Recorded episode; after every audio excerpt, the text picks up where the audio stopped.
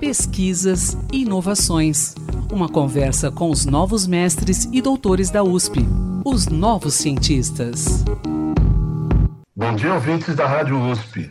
Eu sou Antônio Carlos Quinto e estamos começando mais um podcast de Os Novos Cientistas. Nossa convidada de hoje é a engenheira de alimentos Érica Sigemoto, pós-doutoranda do Departamento de Engenharia Química da Escola Politécnica da USP. Ela desenvolveu um estudo que possibilita aumentar a vida de prateleira do camarão processado, que dura entre 10 e 12 dias apenas, usando um pós-tratamento de pasteurização por microondas. Mas não pense que se trata de colocar o camarão num, forno microondas e pronto. O trabalho de Érica foi desenvolver um modelo matemático capaz de controlar o pós-tratamento de forma homogênea. Isso permitirá o desenvolvimento de equipamentos de microondas que garantam a eliminação de microorganismos patogênicos e deterioradores no camarão de forma homogênea. Bom dia, Érica, seja bem-vinda aos Novos Cientistas.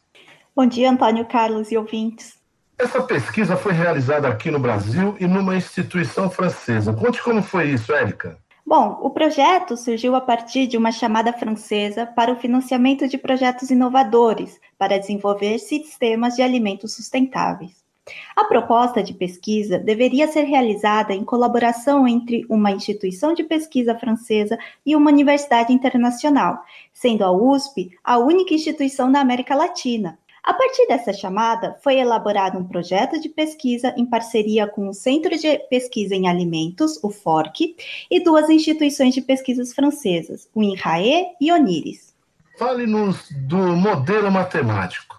Ele vai ser a base de equipamentos de microondas capazes de descontaminar totalmente o camarão? E como é que ele foi desenvolvido?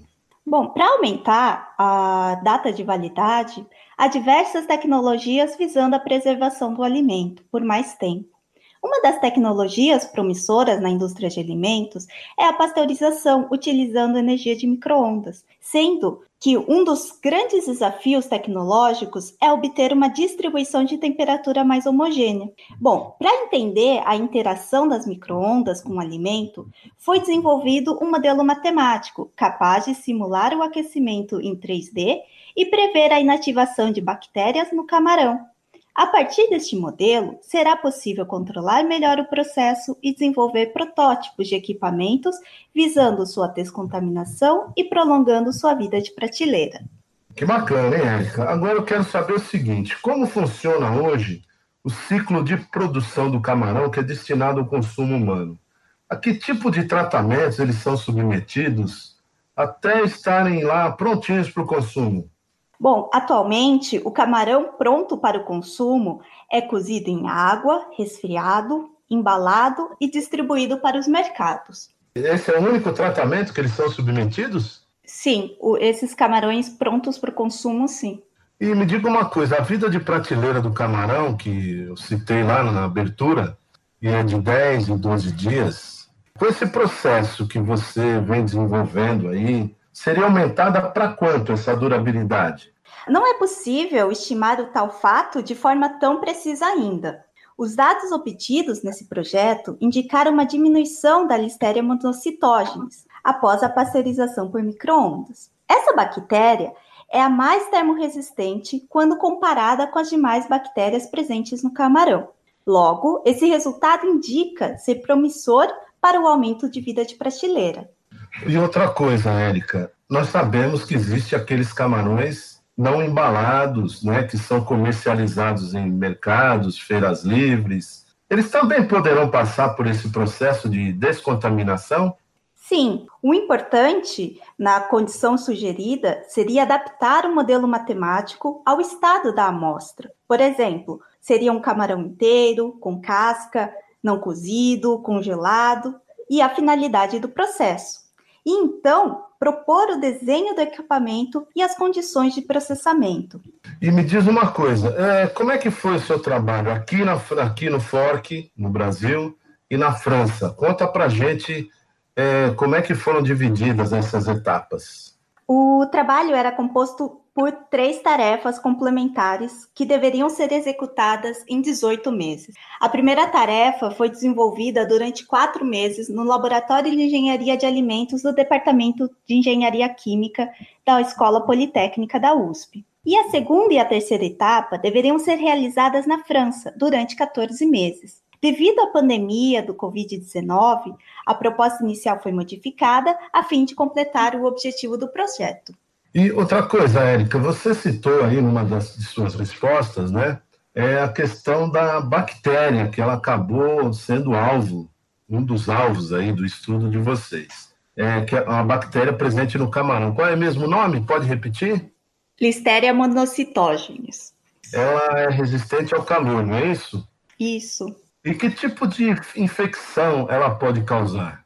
Bom, a Listeria monocytogenes, então, é uma bactéria que pode causar uma doença transmitida por alimentos contaminados, que se chama listeriose. Essa bactéria frequentemente causa febre, dores musculares, distúrbios digestivos, como a diarreia, e pode afetar de formas mais graves indivíduos imunodeprimidos, mulheres grávidas e idosos. E o tratamento por microondas conseguiu eliminar essa bactéria? Ele consegue eliminar essa listeria monocitógenes? Sim, uh, nas condições estudadas foi possível reduzir a população de listeria monocitógenes. E agora eu quero que você nos dê uma boa notícia, Érica. Quando é que teremos aí equipamentos baseados nesse modelo matemático que você desenvolveu, que estarão prontos para descontaminar total totalmente o camarão de forma homogênea? Bom, essa seria uma próxima etapa, né? Uhum. A, a, gente fez a primeira etapa, que seria o desenvolvimento do modelo matemático. Esse modelo matemático ele foi validado experimentalmente, o que permite o desenvolvimento do equipamento possa ser feito virtualmente antes de construir um protótipo. Ou seja, é, é, virtualmente podemos considerar que o equipamento é, já, te, já podemos ter equipamentos. Sim, sim. E qual a, qual a posição do Brasil hoje na produção e consumo do camarão no mundo, hein, Érica? Esse projeto ele possui um forte apelo socioeconômico, né?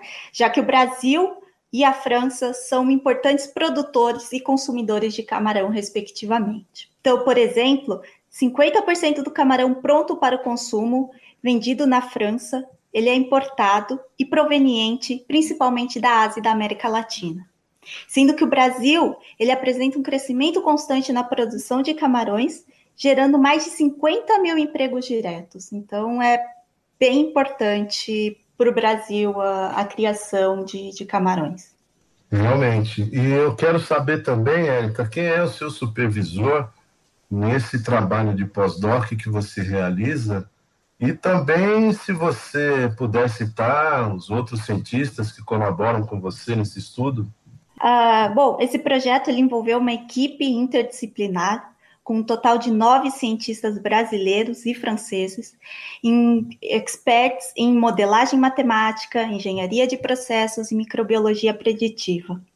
No Brasil, eu trabalhei sob supervisão do professor Jorge Gutt, pesquisador do FORC e professor do Departamento de Engenharia Química da Escola Politécnica da USP. Também eu pude contar com a colaboração da professora Carmen Tadini, vice-diretora do FORC e professora do Departamento de Engenharia Química da Poli. E na França, eu trabalhei sob supervisão do professor Lionel Belleroux, eh, professor titular da Unires e coordenador deste projeto. Érica, eu quero agradecer a sua participação, parabéns pelo seu trabalho. Você atualmente está na França, não é isso? Isso. Onde exatamente? Eu estou em Nantes, mas estou em processo de, de mudança para Montpellier. Legal, Érica. Parabéns pelo seu trabalho e tudo de bom a você. E esperamos que em breve a gente tenha aí disponível ao público um camarão totalmente livre né, de qualquer tipo de contaminação. Obrigada, obrigada, Antônio Carlos, pelo, pelo convite, ao Jornal da USP também pelo esse espaço. Até breve. Pesquisador, se você quiser falar sobre seu estudo, sua pesquisa, envie-nos um e-mail para ouvinte.usp.br Quinta-feira que vem tem mais. Até lá. Pesquisas e inovações. Uma conversa com os novos mestres e doutores da USP, os novos cientistas.